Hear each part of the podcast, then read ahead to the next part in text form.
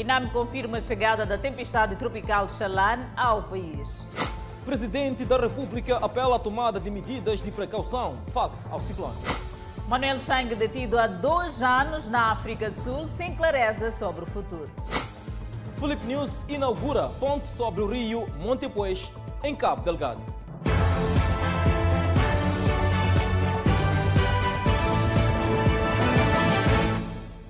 Boa noite, transmissão simultânea com as redes sociais e a Rádio Miramar. Tempestade tropical Xalan já no canal de Moçambique desde a madrugada desta segunda-feira de Leite. E a previsão de chegada à costa da província de Sofala é esta quarta-feira. Já está confirmado tempestade tropical Xalan no canal de Moçambique. A informação sobre o sistema é do Instituto Nacional de Meteorologia. Isso aconteceu realmente nas primeiras horas do dia 2. O sistema entrou no canal de, de Moçambique. Neste momento, o sistema enfraqueceu bastante, por essa razão que é, é muito difícil ver mais ou menos a configuração do próprio sistema, porque ele está muito fraco. O sistema encontra-se enfraquecido, mas com previsão de evoluir para tempestade tropical severa com ventos fortes até 90 km e rajadas até 110 km por hora, acompanhado de chuvas com mais de 100 milímetros em 24 horas. Segundo o INAME, a previsão é que a tempestade tropical severa atinja a costa da província de Sofala a partir desta terça-feira, concretamente nos distritos de Dondo, Buze e também a cidade da Beira também prevendo-se a província de Zambésia e também da Manica. As zonas onde tivemos, teremos ventos de cerca de 90 km e irajadas de 110 km, com chuvas acima de 100 milímetros em 24 horas. Temos na província de Sofala, Moanza, Dondo, Buze, Machanga, Nhamatanda, Chibabava e a própria cidade da, da Beira. Ah, na província de Manica, que também está na rota, temos alguns distritos que será Gondola, Macate, Sussundenca, Manica, Vanduzi, Mussurize e cidade de, de. Essas são as zonas onde vão sofrer diretamente a influência desse, desse sistema. Chuvas e ventos fortes que obrigaram a movimentação das equipas do Instituto Nacional de Gestão de Calamidades para a retirada das populações em risco, numa altura em que a previsão pessimista é de afetar 4 milhões de pessoas. Dizer que faça os cenários apresentados pelos nossos colegas do, do Instituto Nacional de Meteorologia, ah, como forma de prontidão, nós já temos os COIs, os Centros Operativos de Emergência das províncias aqui mencionadas ativados temos também os comitês locais de gestão de risco de calamidades também ativados e já a transmitirem mensagens de sensibilização da população para se retirarem destas prováveis zonas de risco. Face ao cenário descrito, o Presidente da República, Felipe News, deixa recomendações às populações. Vocês se recordam, tivemos idade passado alguns dias Kenneth aqui. Então, por isso mesmo que fiquemos todos atentos, escutemos aquilo que são recomendações do pessoal abalizado nesta área, porque é mais um problema e nós temos que gerir de forma a mitigar os danos que, essa, que esse problema pode nos trazer. A retirada deste sistema no nosso país está prevista para 31 de dezembro, com deslocação ao Zimbábue. A Miramar está sempre em cima dos acontecimentos, ainda sobre a tempestade tropical Xalane, que já se encontra no canal de Moçambique. Chama o colega Clemente Carlos, que já se encontra do outro lado do estúdio, onde lança o sinal. Boa noite, uma vez mais, Clemente Carlos. Pois é, Adelaide Isabel, seguimos com esta informação, tal como destacou de forma mais minuciosa Adelaide Isabel. Temos aqui este quadro ilustrativo, neste caso este quadro digital, onde vamos então olhando para este que é, portanto, o comportamento desta tempestade tropical, neste caso concreto, aqui no olho, portanto, desta, uh, ou seja, deste comportamento deste, desta tempestade tropical. Adelaide Isabel, como pode perceber, uh, esta situação começa a partir da madrugada deste sábado aqui na costa de Madagascar e começa então a seguir o seu curso em direção ao canal de Moçambique com a previsão de chegada, portanto, à costa de Moçambique, mais precisamente na província de Sofala, na madrugada deste sábado, ou seja, desta quarta-feira, mais precisamente Adelaide Isabel, aqui na, na, região centro do país. Adelaide Isabel não é apenas Sofala que vai ser, ah, portanto, afetado por, ah, por esta tempestade tropical, mas também temos Inhambane e também a província da Zambésia, de lá são os pontos mais críticos, portanto, onde se fará sentir a incidência, portanto, desta tempestade tropical Adelaide Isabel prevista, como dizia, para esta quarta-feira, Adelaide Isabel. Vamos então, ah, vendo que o comportamento desta tempestade tem, portanto, a sua atividade principal nesta região central do país. Ainda a propósito deste assunto, vamos ao encontro do nosso colega Fidel Tanemídio, que se encontra precisamente na província de Sofala, mais concretamente na cidade da Beira. Boa noite, Fidel Tanemídio. Quais são, portanto, as incidências à volta desta, desta situação que tem um comportamento ciclónico, não é necessariamente um ciclone, é sim uma tempestade tropical, mas com um comportamento ciclónico também denominado furacão Fidelton Emídio, enviado especial da TV Miramar à província de Sofala. Boa noite. Pois bem, saudações a si, Clemente Carlos, saudações a todos que neste momento estão a acompanhar o Fala Moçambique. Respondemos sim a partir da província de Sofala, especificamente na cidade da Beira. Clemente Carlos, dizer que hoje devemos acompanhar aquilo que era o movimento das pessoas, devemos acompanhar aquilo eram as incidências face àquilo que está a ser a reação das pessoas naquilo que, poderá, eh, naquilo que poderão ser, sim, os efeitos eh, desta tempestade tropical, devido àquilo que se prevê que sejam os seus, os seus perdão, efeitos. O que podemos ver, segundo o comunicado recebido pela nossa reportagem, é que poderão haver chuvas fortes acima de 100 milímetros em 24 horas, acompanhada de trovoadas e ventos com rajadas fortes. Uh, falamos da província de Sofala, falamos uh, uh, de Manica, falamos ainda de Zambésia e as restantes províncias, ou seja, da Zona Sul, poderão ser ligeiramente também afetadas por este fenómeno. Respondemos a partir aqui do, do do pasto do município da, da cidade da Beira, onde podemos observar também algum movimento. E hoje, ainda hoje, foi emitido um comunicado, Clemente Carlos, da Lei Isabel, que visava uh, dar o ponto de situação, ou seja, mais do que dar o ponto de situação, era alertar as comunidades, alertar a população, visto que são cerca de 50 mil famílias, cerca de 50 mil famílias que estão neste momento uh, em situação de vulnerabilidade, ou seja, em zonas de risco. Aqui, com a eclosão uh, desta tempestade tropical, poderão ser afetadas mais de 70 mil famílias aqui na província de Sofala, em vários distritos. Eh, Clemente Carlos, podemos ter aqui um, ehm, algumas recomendações, eh, porque, claro, mais do que informar também é, nossa, é nosso dever educar. Temos algumas recomendações deixadas aqui uh, pelo Centro Nacional Operativo uh, de, de, Emergência. Mas mais do que uh, falar daquilo que são essas recomendações, é preciso mostrar aquilo que são os factos, aquilo que podemos ver, podemos apurar no dia de hoje aqui a partir da cidade de Beira. Clemente Carlos.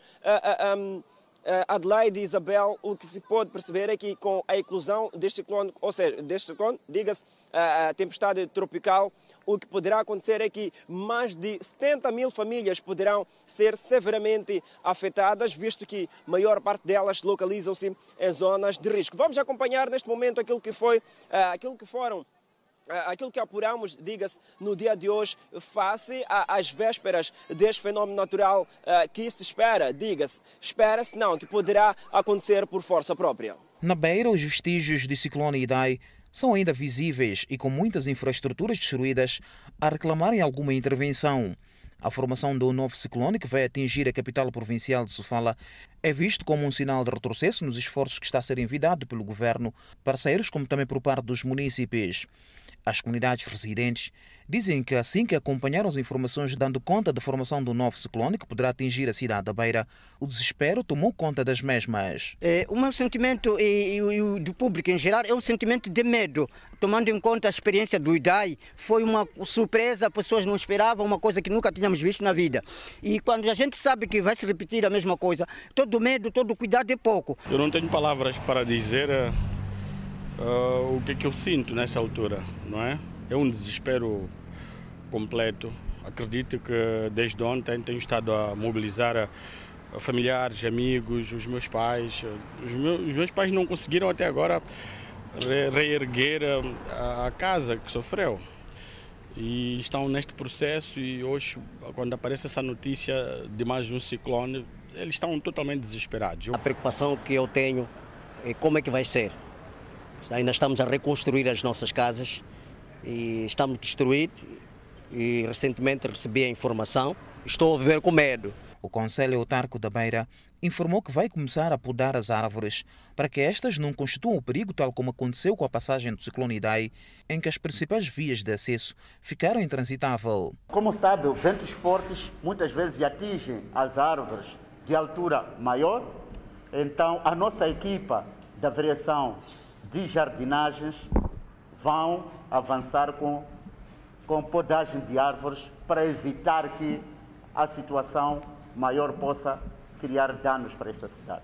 Preocupado com o impacto que o ciclone Xalande pode vir a causar nas comunidades, o Conselho Autarco da Beira apela às comunidades em Sofala para manterem-se calma e protegerem suas residências. Que evitem lugares vulneráveis a inundações.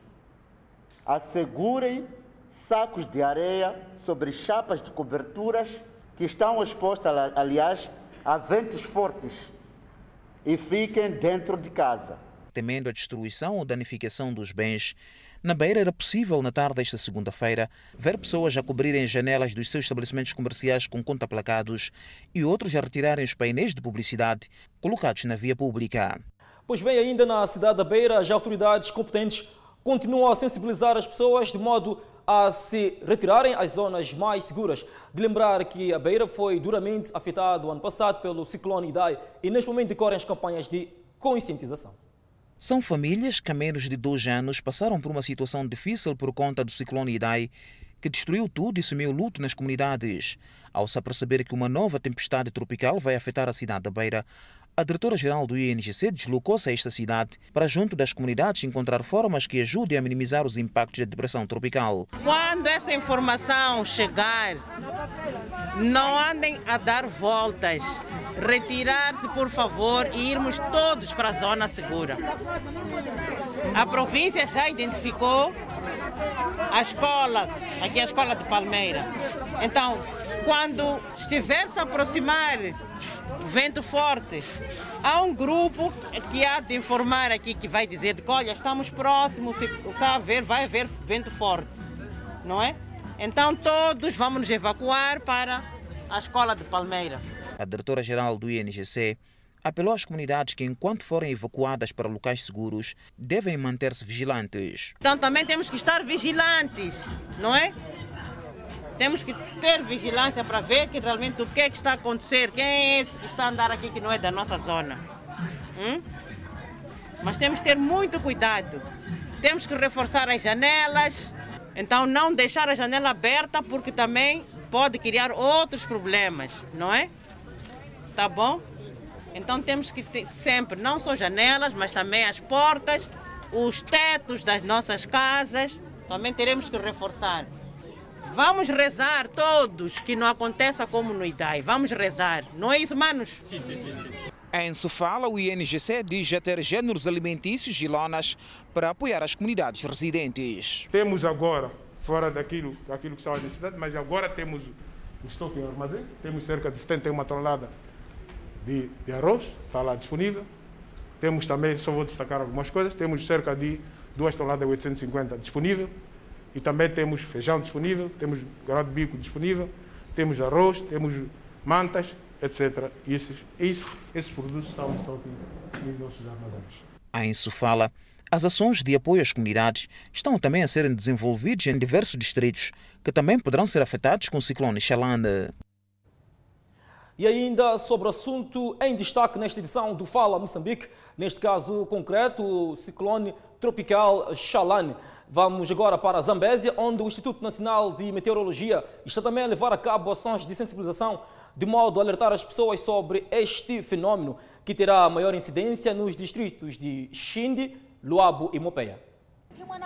A comunicação com os governos dos distritos que serão afetados pela tempestade Xalane tem sido permanente para que as comunidades tenham conhecimento, uma vez que as mesmas, na sua maioria, vivem da pesca e usam os barcos para aceder a alguns povoados. O INEM, ao nível da província da Zambésia, está a fazer aquilo que são os contatos com os governos do distrito, por forma que estes possam ter informação a tempo inteiro, por forma que as comunidades possam se precaver desta tempestade que poderá fustigar os três distritos da província de Zambésia, nomeadamente Luabo, Xindi e Mopea. Sim, é, apelamos para que os pescadores não se façam ao mar, principalmente nesses dias previstos, dia 30.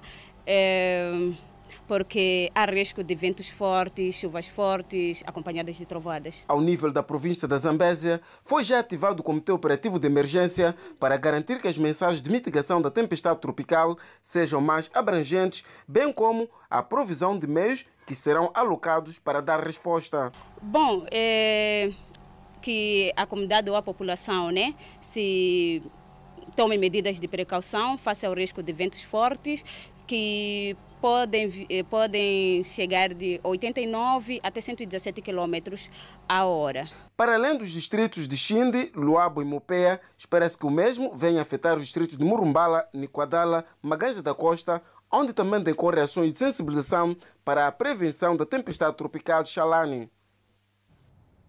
Enquanto isso, moradores de zonas propensas a inundações em vários pontos do país estão preocupados com a ocorrência desta tempestade tropical, neste caso concreto, Xalani, para ver e ouvir agora. São zonas onde um chuvisco causa um cenário de enchentes. Já nas épocas chuvosas, não há onde pôr o pé. Até este ano, digamos que pá, fomos um pouco mimados, porque isso acontece mesmo em época das festas começamos a sair nessa né, época das festas a chover. Refugiar-se nas casas de familiares e conhecidos é o drama de toda a época chuvosa. Sempre estamos preparados, nós basta chover essas épocas. Saímos para casa de familiar, muitos vão alugar. Ah, já nós gostaríamos muito de verdade, epa, houvesse uma solução, porque isso não é a primeira vez, sempre acontece nessas épocas chuvosas. A previsão de tempestade tropical severa, que poderá afetar várias províncias, preocupa os moradores, muitos dos quais compraram estas casas depois de serem deixadas por vítimas das inundações. Dizem estarem informados sobre o ciclone Xalani, que poderá chegar ao país em tempestade tropical severa, mas não têm refúgio. Se tivesse sítio, né, para a gente sair, irmos para lá, íamos sair. Ainda há tempo. Mas não temos sítio para a gente ir. Machambas entre residências em proveito da fertilidade do solo. As épocas secas nestas zonas são aproveitadas para o desenvolvimento da agricultura. Esses poços que a gente abre só para quando a chuva, quando a água ir embora, né? A gente começa já a fazer machamba. A aproveitar a água. Sim. Nestas zonas, o nível freático está tão em cima de tal forma que os moradores abrem poços de menos de meio metro de profundidade e tiram proveito da água. Esses poços nunca secam. Com a previsão de tempestade, a atividade pesqueira está tremida. Pescadores em alarme dizem estar informados e de prontidão. Com essa previsão dizem que é para ah, esses ciclones aqui. Estamos atentos quanto a isso. Não há como se fazer ao mar. Todos já estão informados? Já estamos informados. Até assim que já começou essa, assim, já estamos mesmo atualizados. Nós vamos ver que está até não há tempo, não podíamos entrar, porque sempre nós pescadores sofremos, estamos a sofrer muito mal. Sim. Com mau tempo não vale a pena? Não vale a pena, sim, sim. Mas todos os pescadores já sabem que... É... Sabe, sim. Há pessoas que entram, porque pá, depende de alguém, mas isso aí não é normal. Os homens que têm no mar a sua fonte de subsistência sustentam ainda que as tempestades só virão alongar a crise que já vem se registrando na atividade, pois estão há meses com escassez do pescado. E assim que estiverem criadas as condições, novamente juntar-se ao Fala Moçambique, o nosso enviado especial à província de Sofala, Fidelton Emídio. Para já é consigo, Adelaide Isabel. Muito obrigada, Clemente Carlos. Como já foi salientado aqui, a qualquer momento voltaremos a estabelecer contacto com a cidade de Beira e falarmos mesmo desta tempestade tropical Xalana, que já está no canal de Moçambique. Seguimos com outras notícias. O Presidente da República, Filipe inaugurou esta segunda-feira a ponte sobre o rio Montepuez, na província de Cabo Delgado. É uma nova ponte erguida sobre o rio Montepuez. O empreendimento, com uma extensão de 225 metros, tem a capacidade de suportar 50 toneladas por veículos e custou aos cofres do Estado cerca de 835 milhões de meticais. A nova ponte, agora de estrutura metálica, coloca o fim ao sofrimento que as populações da região norte e parte do centro de Cabo Delgado enfrentavam para circular e movimentar os seus bens desde que, em finais do ano passado, o mau tempo derrubou a ponte de betão armado, cortando a ligação rodoviária na N380. Já começou a passar aqui na ponte, já puxamos um pouco para frente, para esse ponteca aqui. A ponte, ora inaugurada pelo estadista moçambicano, irá impulsionar o desenvolvimento socioeconômico da província de Cabo Delgado através do incremento do escoamento de produtos, com destaque para agrícolas e pesqueiros. Com a reposição desta ponte, está assegurada a ligação entre os distritos ora isolados e o resto do país, o que vai dinamizar o desenvolvimento econômico e social da província de Cabo Delgado, beneficiando diretamente mais de 490 mil pessoas.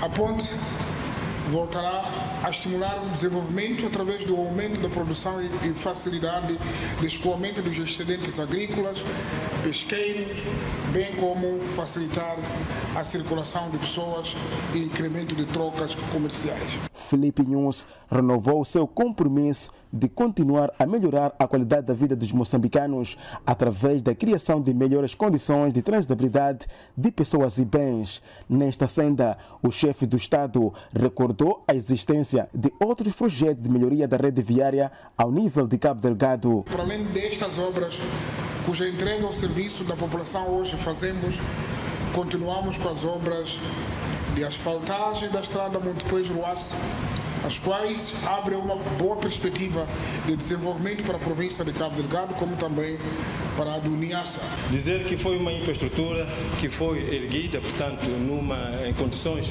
completamente adversas e de muita incerteza, mas graças à contagiante perspicácia e determinação de Vossa Excelência, conseguimos hoje, em menos de 60, de seis meses. As autoridades governamentais na província de Cabo Delgado não têm dúvidas sobre a mais-valia que a reposição da ponte sobre o rio Montepuez representa para a catalisação do crescimento econômico desta região de Moçambique e apelam por isso a sua preservação. Para que esta infraestrutura tenha maior firmeza e durabilidade, apelamos a toda a população o melhor e racional uso da mesma e aos automobilistas que observem as limitações de carga impostas, pois é nosso entendimento que a nossa população, como qualquer outra, deve dispor de melhores serviços de trânsito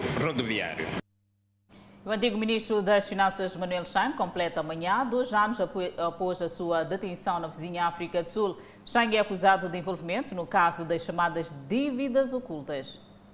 Foi no dia 29 de dezembro de 2018 que Manuel Chang foi detido no aeroporto internacional Oliver Tambo, na República da África do Sul, quando fazia escala para Dubai. A detenção de Chang foi o cumprimento de um mandato internacional emitido pelos Estados Unidos da América. Em causa, a contratação de uma dívida sem um conhecimento, muito menos consentimento da Assembleia da República. Teria sido a partir do seu gabinete neste majestoso edifício que Manuel Chang, na qualidade de ministro das Finanças, rubricou a autorização para a contratação de uma dívida de 2,2 mil milhões de dólares norte-americanos que iria financiar as empresas públicas Ematum, Proíndico e MAM, sem saber seria protagonista de uma longa novela cujo fim se vislumbra distante. É que passados dois anos, Ainda pairam dúvidas sobre o destino de Chang, apesar de Moçambique ter manifestado interesse de julgá-lo sob a alegação de ser cidadão moçambicano e ter praticado crimes contra o Estado moçambicano. Numa batalha jurídica iniciada após a sua detenção, chegou a ser dada como certa pela opinião pública a sua extradição para os Estados Unidos da América. Mas o que estaria na origem de tanta demora na decisão do destino do antigo titular da pasta das finanças de Moçambique? Basicamente, do ponto de vista técnico-jurídico, este é o normal efeito de recurso que tem efeitos suspensivos. E havendo esses efeitos suspensivos num processo crime, não havendo liberdade provisória, a situação do, do, do, recluso uh, ou de reclusão permanece tal como está.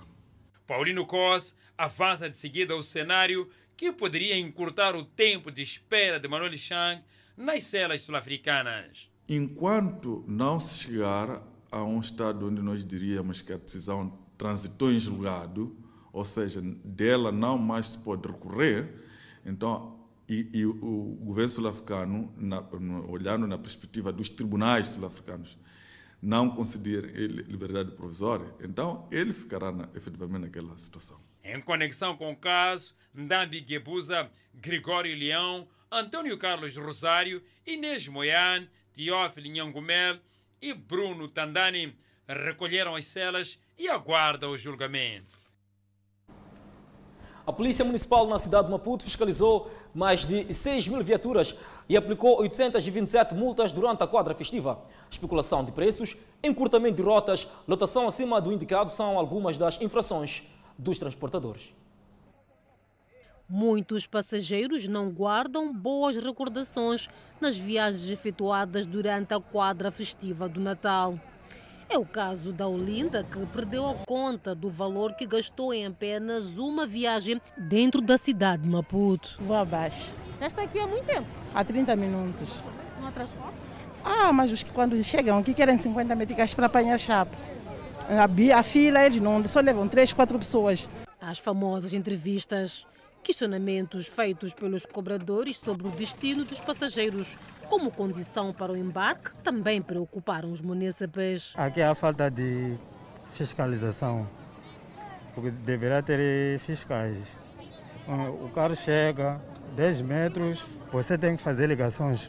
Nem mesmo a Covid-19, que exige o distanciamento, impediu as viagens de munícipes acima da lotação. O dilema do transporte é uma preocupação na cidade de Maputo, sobretudo aqui no terminal do Chipamanin, onde a Polícia Municipal chegou a atuar cinco transportadores. Quando o chapa chega, o critério é de seleção. A ideia é carregar quem desce mais perto.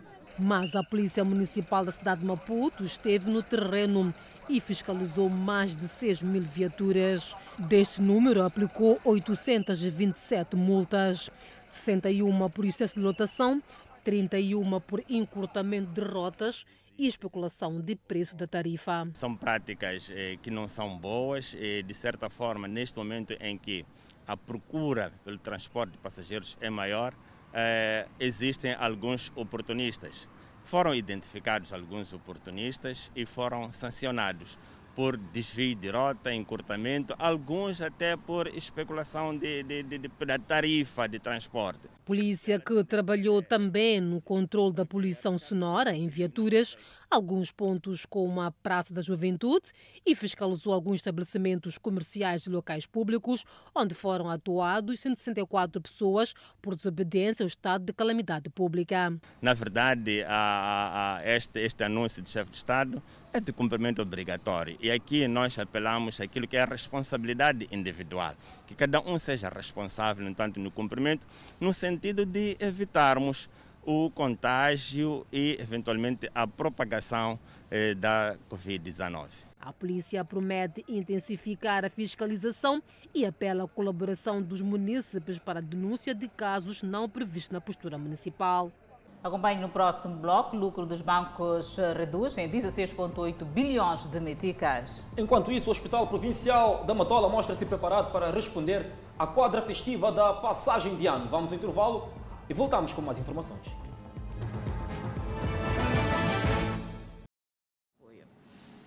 Em relação ao grau de preparação, estamos assegurados sim, em relação àquilo que são medicamentos essenciais. Contudo, o Hospital Provincial da Matola debate-se com algum déficit de unidades de sangue, situação provocada pela pandemia. Estes são dados da festa do Natal. Desde que começou a pandemia, com o encerramento das escolas, das igrejas, nós ressentimos muito a falta de sangue. E queria aproveitar para apelar à comunidade, né? para doar mais sangue, né? Entretanto, a direção do Estado Provincial da Batola lamenta o aumento de casos de acidentes de viação, acidentes de trabalho, agressões e quedas. Tivemos no ano passado 51 casos durante o Natal. Este ano foram 95 casos. Em relação às agressões físicas, tivemos 68, 64 casos no ano passado e este ano tivemos 86. Acidentes de trabalho, ano passado foram 9, este ano 13. E as quedas, 58 e este ano 94. Outro sim, a direção do Hospital Provincial de Maputo exorta os cidadãos para absterem-se de comportamento de risco, tais como excesso de velocidade e álcool ao volante, agressões e uso indevido de fogo para não transformar a festa em tragédia. O setor de hotelaria e turismo na cidade de Nampula diz respirar de alívio por conta do relaxamento das medidas de prevenção da Covid-19. Novo normal, uma janela para a busca de ideias, por forma a compensar o tempo perdido devido à pandemia do novo coronavírus no setor de hotelaria e turismo. Depois de muitos meses a somar prejuízos, alguns gestores de estabelecimentos turísticos e hoteleiros, incluindo os de restauração, dizem que a aposta agora está ligada à busca de alternativas que possam dar maior lucro. Sentimos alguma melhoria porque uh, já temos a piscina a funcionar, uh, já temos alguma aderência também uh, no restaurante, apesar de que ainda continuamos com o problema dos quartos. Este empreendimento hoteleiro conta com mais de 50 trabalhadores, dispõe de mais de 30 quartos e salas de conferências, mas os gestores neste momento pretendem ampliar a parte de restauração, por ser a área com mais rendimento atualmente. Então vamos tentar abrir uma nova frente para que o público possa entrar diretamente de fora para dentro do restaurante. Porque antes tinham que passar pela recepção. Este empreendimento, por exemplo, ficou cinco meses encerrado logo depois da eclosão do novo coronavírus no país e foi reaberto em agosto passado, daí que os proprietários adivinham dias melhores com um novo normal já em curso. Nós antes fizemos uma experiência de um mês para ver se de facto teria algum impacto, mas infelizmente não. Perdemos uma clientela na ordem dos 70%. Portanto, não, não convinha ter a casa aberta. Eh, conseguimos falar com o nosso staff para sensibilizar que de facto não é o momento certo para a gente estar aberto. Agora a situação voltou à normalidade e os mais de 50 trabalhadores que viram seu emprego perdido regressaram ao trabalho, mas os gestores tiveram que recorrer à rotatividade, dividindo-os em dois grupos. Eh, temos feito essa, essa, essa, essa gestão, porque não, não conseguimos, de facto conseguimos. A fatura é a mesma, eh, você tem que deixar as luzes ligadas a mesma eh, para poder eh, mostrar que você está vivo. Então tem que se pagar as despesas, como digo, da eletricidade, como também da água e como de outros serviços. Isso sempre mantém uma, uma pesada, uh, mesmo sem clientes. A província de Nampula tem cerca de 460 quilômetros de costa para a prática de turismo de sol e praia, sendo os principais destinos a mítica ilha de Moçambique, Mussuril, Memba e Nacala Porto. Mas também existem potencialidades nos distritos de Angoche, Mujinqual e Moma, onde se pode explorar o segmento do turismo de lazer com as atividades de mergulho, pesca desportiva e até canoagem. E para ver e ouvir no próximo bloco, o sofrimento matacanha foi encontrado sem vida. E moradores de Mulombela queixam-se de elevado índice de criminalidade. Notícias a acompanhar logo após o intervalo. Até já. Continuamos no Fala Moçambique. Os moradores do bairro do Zimpeto, na chamada zona de Mulombela, queixam-se de assaltos, violação sexual e assassinato na estrada de Congolote. Assaltantes violadores e assassinos encontraram palco no acesso que leva a Congolote, saído da Avenida de Moçambique. Aqui, o final da tarde é o começo das ações criminais. Para passar daqui, baixar ser 18, é difícil passar. 18 horas? Sim, é difícil passar. E pessoas, tem, tem aqueles que arrancam telemóveis e assaltam pessoas. Basta te encontrar aqui nessa zona da ponte. Sim, é difícil passar. Pois é, isso acontece muitas das vezes aqui, na calada da noite, por falta de iluminação. Marlene escapou o pior, mas perdeu o telemóvel no dia que foi assaltada. Assim, desde o incidente, só de dia passa pelo local. Já fui assaltada assim uma vez aqui nessa rua. Eu estava a voltar, eram por aí 20 horas. Então fui assaltada e se me levaram um celular. Só o celular? Sim. Mas como é que, como é que aconteceu o assalto? Eu estava vindo da minha casa, então um, uns dois moços me pegaram, me deixaram no chão e me levaram um celular. É aqui onde começa a entrada de Congolote, junto à Avenida de Moçambique, onde as pessoas se juntam para poderem passar em grupo ou então aguardam pela boleia para poderem passar em segurança, numa rua onde há relatos de assaltos, violações e assassinatos. Tem que parar daqui para pedir chapa, porque não é boleia. Há certas pessoas que negam de dar boleia, né?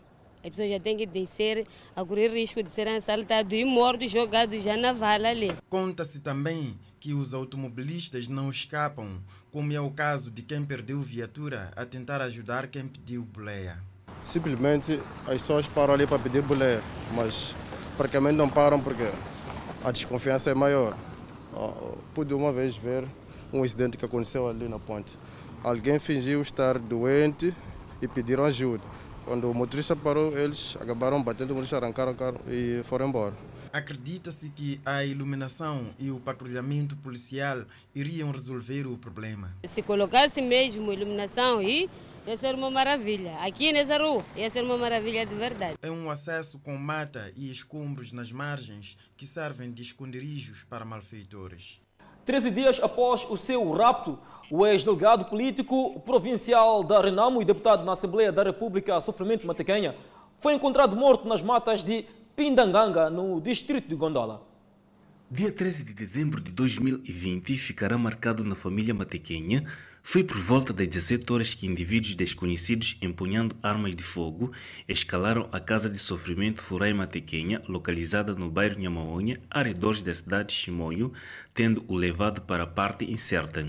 Diligências foram feitas pelas autoridades, mas não foi localizado. E quando se celebrava a festa do Natal, a família recebeu a triste notícia de que Sofrimento foi encontrado sem vida e em avançado estado de decomposição em Pinanganga o que obrigou as lideranças locais a fazerem a sepultura. Então, estamos muito, muito, nervosos, não é?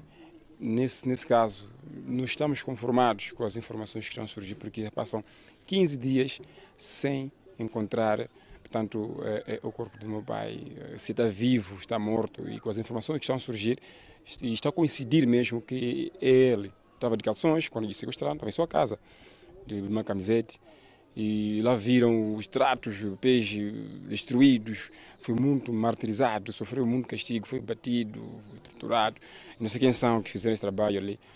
Cláudia Matequenha, filha do finado, contou à nossa reportagem que foi ao local com uma fotografia do pai e as autoridades locais confirmaram. Eu fui lá em Gondura, em Chipindaúme, fui ter por uma pessoa, então me mostrou, disse essa foto desse senhor que foi morto, foi, mas morreu mal que foi enterrado aonde?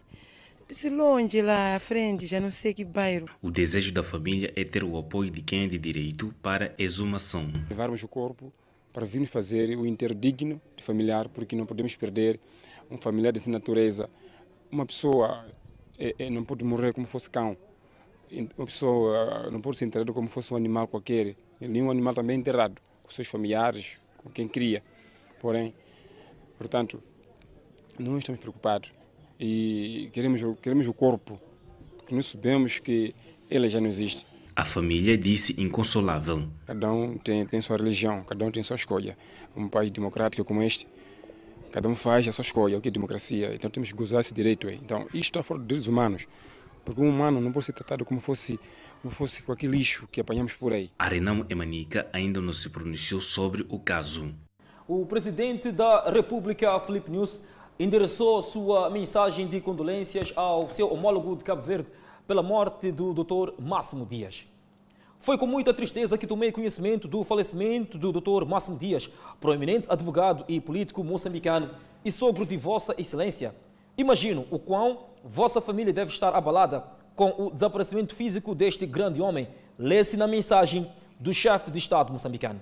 De acordo com a mensagem, o Dr. Máximo Dias foi daqueles poucos homens que souberam encontrar um equilíbrio entre a vida acadêmica, profissional e política, com enorme respeito e reconhecimento pelas diferenças entre os homens nas mais variadas esferas. Por isso, será sempre recordado pelos seus bons feitos e pela sua valiosa contribuição intelectual, profissional e política durante sua vida. Queira aceitar excelência e, caro, caro irmão, os protestos da mais alta consideração e estima, escreve o Presidente da República. A informação não para de chegar. Foi inaugurado em Soweto, na África do Sul, um centro de ajuda humanitária para dar assistência a centenas de famílias que vivem em condições precárias. É o primeiro templo da Universal a ser erguido dentro de uma lixeira. No chão, coberto pelo lixo, a chegada de água potável significa vida e traz esperança. É em meio à extrema pobreza, dentro de um enorme lixão no Soweto, que mais de 800 famílias lutam para sobreviver. Entre elas estão 250 crianças. Uma realidade que começou a mudar neste sábado. A notícia da construção de um templo da Universal, o primeiro da África do Sul dentro de um lixão, foi comemorada pelos moradores. A estrutura, aparentemente simples, não é por acaso. As pessoas que vivem aqui, elas não se sentem dignas de estarem no meio das pessoas. Elas se sentem rejeitadas. Então, para quebrar essa barreira, nós abrimos a igreja aqui no lixão, no mesmo estilo de casa que eles têm aqui. E eles se sentem à vontade com o barracão. Já na inauguração, os voluntários distribuíram comida, água, roupas e brinquedos. Nós vimos aqui milhares de pessoas rejeitadas, abandonadas. Se eles sabem que tem alguém que se preocupa com eles, que vai dar uma, uma força extra, isso vai motivar eles a mudarem de vida. Com 1 milhão e 300 mil habitantes, o Soweto é o maior distrito da África do Sul, no subúrbio de Joanesburgo. Símbolo da segregação racial e da desigualdade, a área foi criada durante o regime do Apartheid, apenas para os negros, que eram marginalizados pelo governo até 1994. Foi nessa época delicada da história que a Universal desembarcou na África do Sul. Está no país há 28 anos, responsável por centenas de trabalhos sociais e humanitários. Só neste ano, 575 mil pessoas receberam ajuda. E agora, dentro de um lixão, esse trabalho vai mostrar que é possível transformar vidas, não importa onde. Pois bem, no próximo bloco voltamos a estabelecer contacto direto com o nosso enviado especial Fidelton Emídio na província de Sofala. Para já, vamos ao intervalo e voltamos em instantes.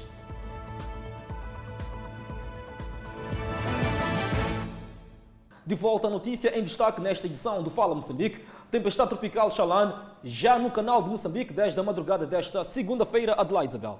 O sistema encontra-se enfraquecido, mas a previsão é que se transforme em tempestade tropical severa a partir de quarta-feira na costa da província de Sofala. E vamos estabelecer contato a esta altura com o nosso enviado especial à província de Sofala, Fidel Timídio. Qual é o ponto de situação que se vive neste momento? Pois bem, mais uma vez, saudações a Adelaide Isabel, saudações a si, Clemente Carlos. Respondemos aqui mais uma vez a partir uh, da cidade da Beira, província de Sofala, para trazer aquilo que são as incidências face a esta ocorrência que se espera Uh, falando especificamente da depressão tropical Xalane, que já está no canal de Moçambique e poderá afetar a partir de amanhã, tendo seu pico nesta eh, quarta-feira, dia 30 de dezembro, e espera-se, num cenário pior, que possa afetar a nível nacional mais ou cerca de 4 milhões de famílias, poderá também uh, destruir uh, escolas, poderá também destruir uh, unidades sanitárias. Neste momento, vamos trazer em palavras aquilo que foi o panorama vivido no dia de hoje. Facto é que houve aqui um esforço por parte do Instituto Nacional de Gestão de Calamidades ao fazer uma campanha de sensibilização uh, num dos bairros periféricos, por sinal, uh, dos bairros cujo, cujo problema cujo, cujo problema uh, uh, do, de, de, esgoto, problema de saneamento, é um verdadeiro desafio. E foi lá que a diretora do INGC escalou para deixar aquilo que são as recomendações uh, face a esta depressão tropical que se espera e que poderá atingir 100 milímetros em 24 horas de chuva, ventos fortes e chuvas fortes, trovoadas. E será, na verdade, se se consumar aquilo que é a previsão uh, do Instituto Nacional, do, do, do, INAM, Instituto Nacional de Meteorologia, uh, poderá, na verdade, causar verdadeiros estragos. Hoje fez uma campanha de sensibilização a Clemente Carlos, num dos bairros que era, na verdade, para ser um exemplo a se, a se reproduzir em vários outros locais, porque são várias, eh, são as províncias de Sofala, Zambésia, Manica, na Zona Sul também temos Gaza, temos Inhambane, temos Maputo, que poderão ser afetadas, mas a incidência será para a província de Sofala e, e, e, e Zambésia, por onde esta depressão tropical poderá passar. Ah, tivemos hoje esta campanha de sensibilização, ah, vimos também aquilo que é o desespero, vimos os munícipes a, a, a, a deixarem aquilo que é o seu sentimento. Também acompanhamos um detalhe eh, que é alguns estabelecimentos estão por precaução a, fechar, eh, estão a encerrar, porque pelas conversas que nós podemos ter, é que estão a evitar ou a precaver-se daquilo é, que foi uma memória de sensivelmente um ano e nove meses. Falamos especificamente do IDAI que devastou a, a, a província de Sofala, devastou também a, a, a, província da Zambésia. E temos aqui um, estes cenários, estes desenvolvimentos, temos estes detalhes a trazer face àquilo que está a ser este acompanhamento que a Miramar está a fazer em direto aqui a partir uh, da província de Sofala, especificamente uh, na cidade da Beira. Clemente Carlos, já abro para si espaço para colocar algum tipo de questão que possamos cá esclarecer no palco destes acontecimentos.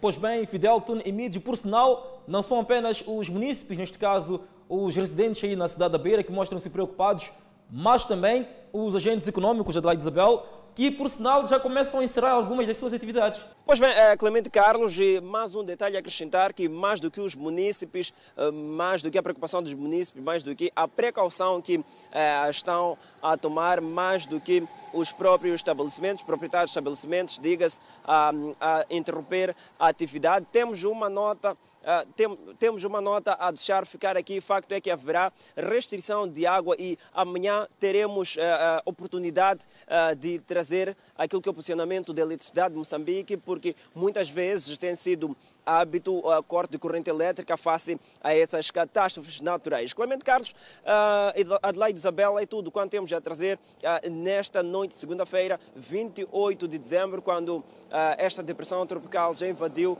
o canal de Moçambique e o amanhã é incerto, o dia 30 também é incerto, mas as previsões já falam por si. Pois bem, muitíssimo obrigado, Fidelton Emílio, intervenção em direto a partir da província de Sofala, província esta que aguarda, portanto, a chegada desta tempestade tropical denominada Shalane, Adelaide Isabel. É verdade, Clemente Carlos, é um sistema que já se encontra enfraquecido, mas a previsão que se transforme em tempestade tropical severa a partir desta quarta-feira na costa da província de Sofala. Miramar está em cima dos acontecimentos e desta feita, logo após o intervalo, poderá acompanhar eh, também aquilo que são as notícias eh, que chamam a atenção da evolução da Covid-19 no país, onde já temos 59 recuperados. Até já.